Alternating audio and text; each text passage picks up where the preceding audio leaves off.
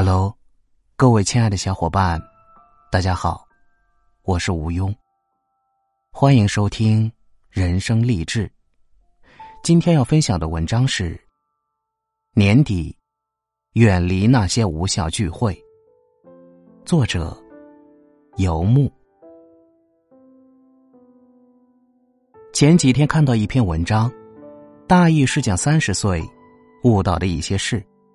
其中有一条是，六人以上为无效聚会，没必要的应酬，能省则省。但凡进入社会有个一两年，被几篇文章篡改三观这种事，基本是很难发生了。更多的时候呢，我们不过是在寻找认同感。六人以上为无效聚会这句话，一下子。就让我找到了认同感。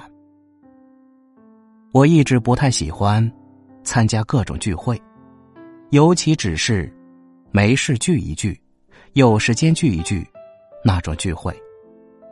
朋友的朋友，朋友的朋友，新认识的朋友，组织者很难拒绝参加者带人来，所以你也很难知道都会有什么人参加，最后难保会见到些不认识的。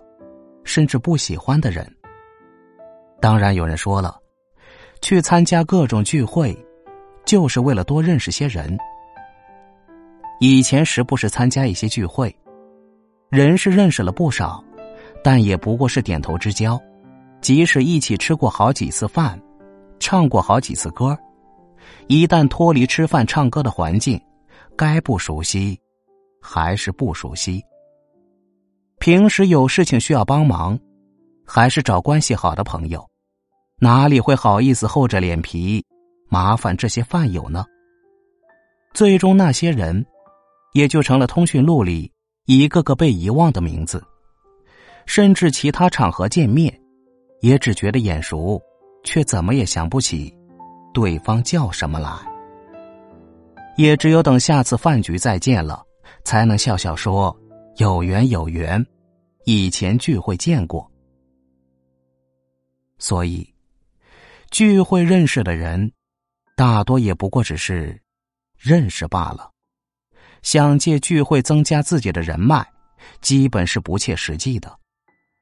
有天，一个朋友在群里泼冷水说：“安静做自己，人脉不是你认识了多少人，而是多少人想认识你。”话虽然功利了一些，但是不无道理。有人参加数次行业交流大会，回来直呼受骗，说自己只是被拉去凑数的。宣传里所谓的机会，都背地里给了那些行业里顶尖的公司。他得到的，不过是些现场拍的照片，和跟一些行业大咖的合影。所以呢，与其忙着参加各种饭局、交流会。赶着结交各路人，不如把时间和精力沉下来，放在提升自己，让自己变得更优秀上。到那个时候，都不需要参加聚会，想联系上你的人会很多，想结交的人也更容易搭上话，该来的人脉自然就会来。前两天，万方中的一篇文章里提到。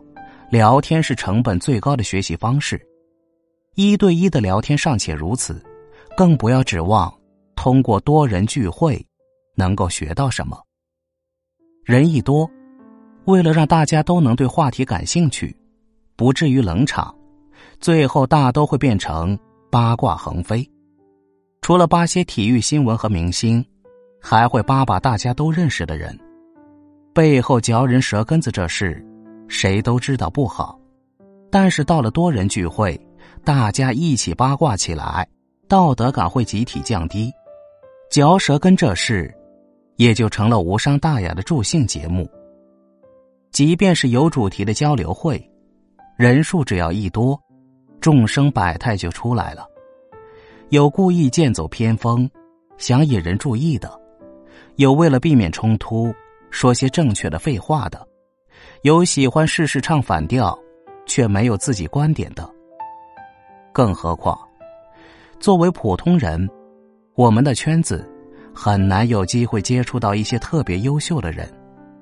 即使接触到了，或者发现其不过尔尔，或者发现人家确实是优秀，只是聊上两句，就发现跟你压根不在一个频段上，再懒得理你。花个二三十元买本书，就能跟崇拜的大家交流，何苦去跟那些跟自己水平差不多的人浪费时间和感情呢？看不懂，就多看两遍，也总好过努力想跟人交流，却发现气氛尴尬。还是重复那句话：等你足够优秀，有些想结交的人，很容易就搭上话了。又何必急着此时高攀，还嫌对方爱搭不理？也有人说了，我就单纯为了吃，为了唱，图个开心，没想过人脉呀、进步呀，那么功利的事情。但吃饭这事，人一多，就很难兼顾到每个人的口味。从选择就餐地点到点菜，一顿饭下来。很难说吃的有多可心。有些人天生是聚会中的领袖，拿起菜单，我们点咖喱锅吧。咖喱这东西，不会有人不爱吃。然后像我这种天生味蕾对咖喱接受不能的人，这顿饭也就只能哭着吃完了。唱歌更不必说了，假如是熟悉的朋友，对于那些你不爱听的、唱的难听的。怂恿你唱的，互相调侃几句，那是关系铁。一旦有了不太熟悉的人，我们的容忍度就一下子降低了。但一些玩笑话却很难出口，因为一不小心可能就变成伤人了。等聚会完，跟熟识的朋友吐槽，那个谁谁谁唱的真难听，那个谁竟然唱那么俗的歌。别人在我们眼中如此，我们在别人眼中，恐怕也是这样。说不定因为有些挑食，唱了首别人讨厌的歌，无意中说了哪句话，就给人留下了不好的印象。再加上中国人的习惯，A A 的情况少一些，所以总能碰上些到处蹭饭、从不结账的人。到了自己请客，不爽。也只有忍着。作为客人的时候，为了让请客的人觉得自己钱花的值，不管实际怎么样，自然要卖力表演，证明自己吃的好，玩的好。除非是关系特别好的朋友，否则你沉默，可能就已经得罪人了。更别说有些聚会，经常会有人开些难登大雅之堂的玩笑。还有人不顾别人的感受，一根根的吸烟。这么一场聚会下来，你敢说自己真的吃好、喝好、玩好了吗？上学的时候，因为穷，对聚会更是避之不及。偶尔两三个朋友一起去改善下伙食，也不过几十块钱。有时各付各的，有时轮流请。总之，谁也不会刻意去占谁的便宜，算不上是聚会，但是因为足够放松，足够融洽，至今都很怀念。直到开始实习，手头有自己挣的、可以自主支配的钱，对于一起吃个饭这事，在金钱上才没那么缺乏底气了，也开始渐渐体验到一大群人一起吃饭的无聊。还有思想同步的人一起吃饭的去处，但是真正能玩的开心的聚会，也很少超过四个人，一般都是两三人。即使有人带朋友来，也是因为他觉得一定能跟大家合得来的。除了跟关系很好的朋友吃饭、唱歌、聊天，跟口味相似的人一起探索新店。这种朋友间的平等交流，能够通过聚会聊天获得很大进步。这种事，我只碰到过一个，就是大学时的外教，一个七十多岁的老太太。也不过仗着她是我们外教，也喜欢我们小辈，否则很难想象其他同样优秀的人会愿意跟我一起吃两三个小时的饭，哪怕我请他吃山珍海味。跟一大群人聚会一样，跟老太太聚个餐，或者去他家坐上半天，也会觉得很累。不过一种是表演的累，回家非得好好休息休息半天，才能把散掉的元神重新聚起来，不得不狠狠的告诫自己，这种聚会以后少去。另一种累，是因为接触到新鲜的想法，努力想跟上对方的节奏。